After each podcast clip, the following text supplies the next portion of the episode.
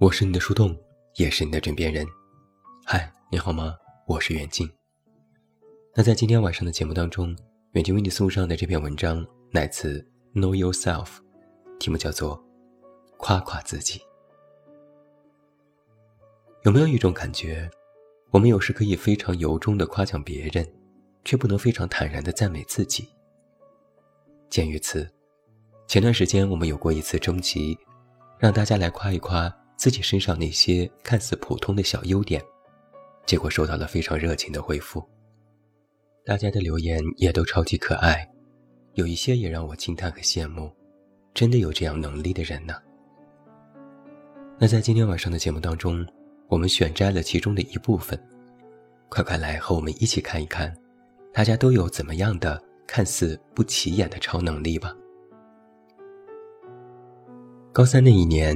每天坚持写日记算吗？高三开学后不久的某天，突发奇想要写一下最后冲刺的这一年每天的感受。每天就花五六分钟写几行字，真的就坚持下来了。本人是二零年的高考生，经历了可以记入历史的高考延期，现在回想当时的日记，真的是太太太感慨了。感谢当时的自己，给自己留下了这份。珍贵的纪念。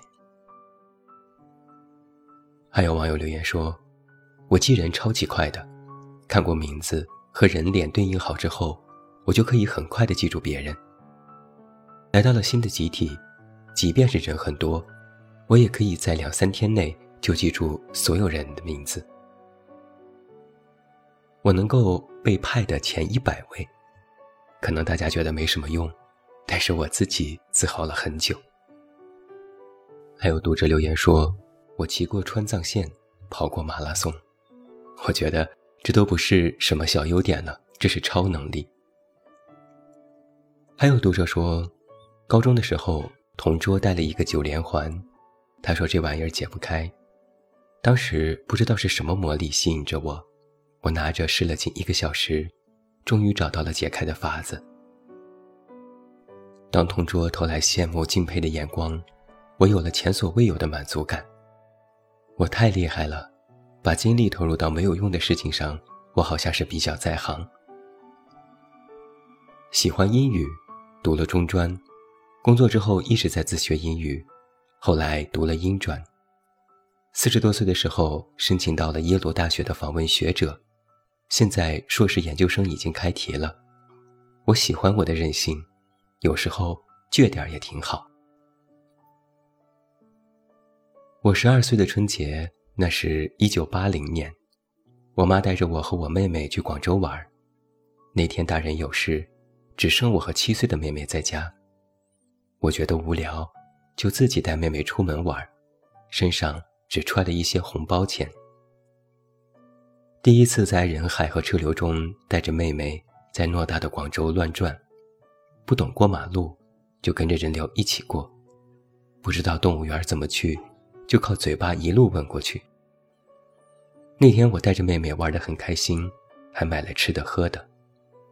当我们安全回到朋友家，他们都担心坏了，同时也很欣慰，夸我能干。比如昨天，新手小白第一次拼图，五百片，无图纸、无编号，纯拼，一天搞定。我是个人间活树洞。很会倾听和共情，天生擅长安慰别人。我身边几乎所有的朋友，不论是线上还是线下，都很愿意来找我倾诉心事。我也很乐意为他们提供情绪价值。有时想起来，还是有点骄傲的。最近有一次，面对陌生男性不怀好意的眼神，勇敢地直视了回去，这也算是优点吧。我十八岁，自己从画图纸开始做过一把椅子，没有钉子，榫卯结构，纯松木。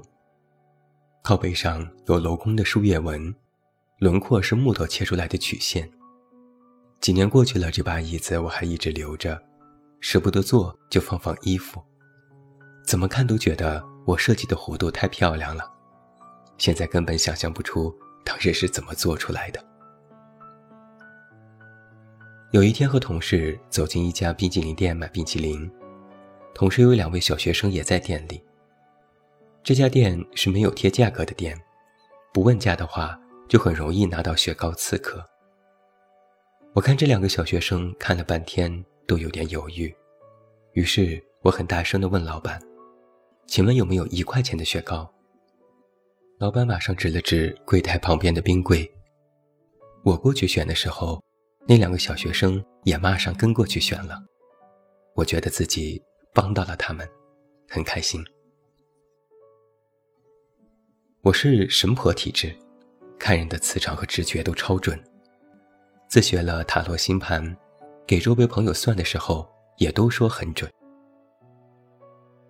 我从上学的时候就一直坚持在做义工，现在工作了也依然在坚持，虽然有时很累。也拿不到报酬，但是能够帮助社会当中的弱势群体做一点事，为他们提供一些便利，让我很开心、很满足。我感觉自己的整理归纳能力很强，能在很短的时间内把一团乱麻的东西整理得井井有条，也能在乱七八糟的文字中整理出有逻辑的观点。我是一个非常擅长一个人独处的人，不管是读书还是刷手机，看电影还是听播客，唱歌或是碎碎念，我总能够轻而易举地找到让一个人也能开心享受的事，这可能也是一种能力吧。我非常有方向感，从来不会迷路，即便是在陌生的地方，我也非常容易就能够找到路。出去旅游的时候。都是我带着大家走，从不出错。本人是欧洲平民，虽然达不到欧皇的程度，但只要是概率稍微大一些，我就非常容易抽中。因此，我很喜欢抽卡游戏。我超级会养花儿，疫情期间我就在家里养花儿，最多的时候有一百六十棵，后来基本没有死掉的。然后越养越多，只能不停的送人。我观察力和想象力都超丰富，常常能够注意到别人没有注意的细节，比如路边的野草里一片心形的叶子，树上成对的蜗牛。比如落在车顶的枯叶，像是飞船信号的发射器。比如地砖花纹里的各种故事。平时走在路上，光是观察这些。就觉得很开心。我坚持减肥四年，坚持锻炼三年，从一百八十斤减到不到一百四十斤，从普通向上一个也上不去，成功列到借力高位引体向上。目前的目标是双力臂引体向上。我二十三岁攒到了二十万了，虽然金钱不是万能的，但是对我来说。真的很快乐。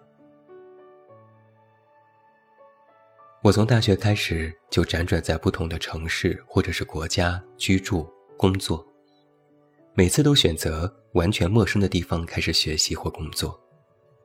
当朋友都在倾诉离开原来的地方不适应和没有归属感的时候，我却可以非常迅速的适应各种城市的生活，并且打理的还算井井有条。这个可能。就是我的优点吧。我好像有吸引小动物的超能力，不管是朋友的宠物还是小流浪，即便是遇到非常怕人的流浪狗，蹲下来静静看它一会儿，它也会让我摸头。小区里的小鸟和我也非常熟悉，楼前面的几只更是会每天早上有来有往的打招呼，甚至飞到窗户外面叫我去玩儿。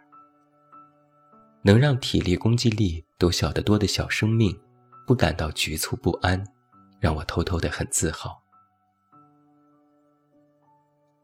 我记八卦的能力超棒的，别人和我说的事情我都记得。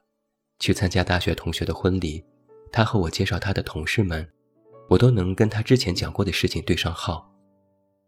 以前也会责备自己，怎么脑子里储存了这么多无用的信息。这脑子怎么不用在学习上？今晚突然觉得，这优点也不错。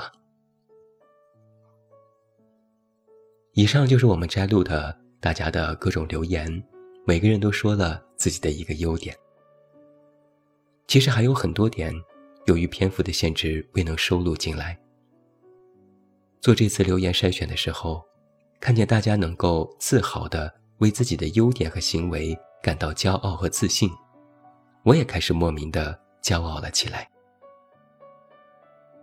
我们都或多或少的曾在儿时做过超级英雄的梦，又或者在长大之后羡慕着别人身上那些极容易被社会认可的能力。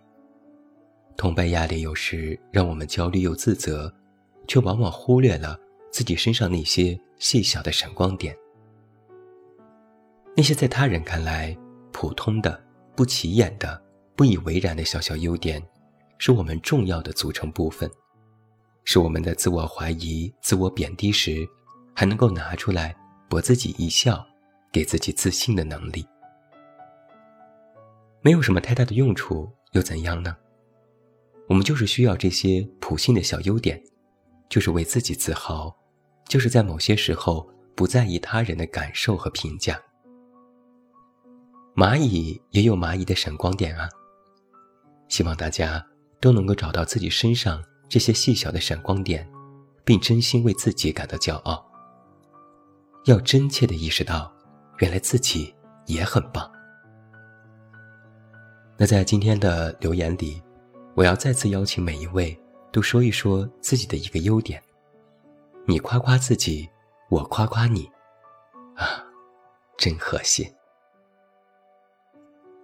我是你的树洞，也是你的枕边人。关注公众微信远近。找到我，我是远近，晚安。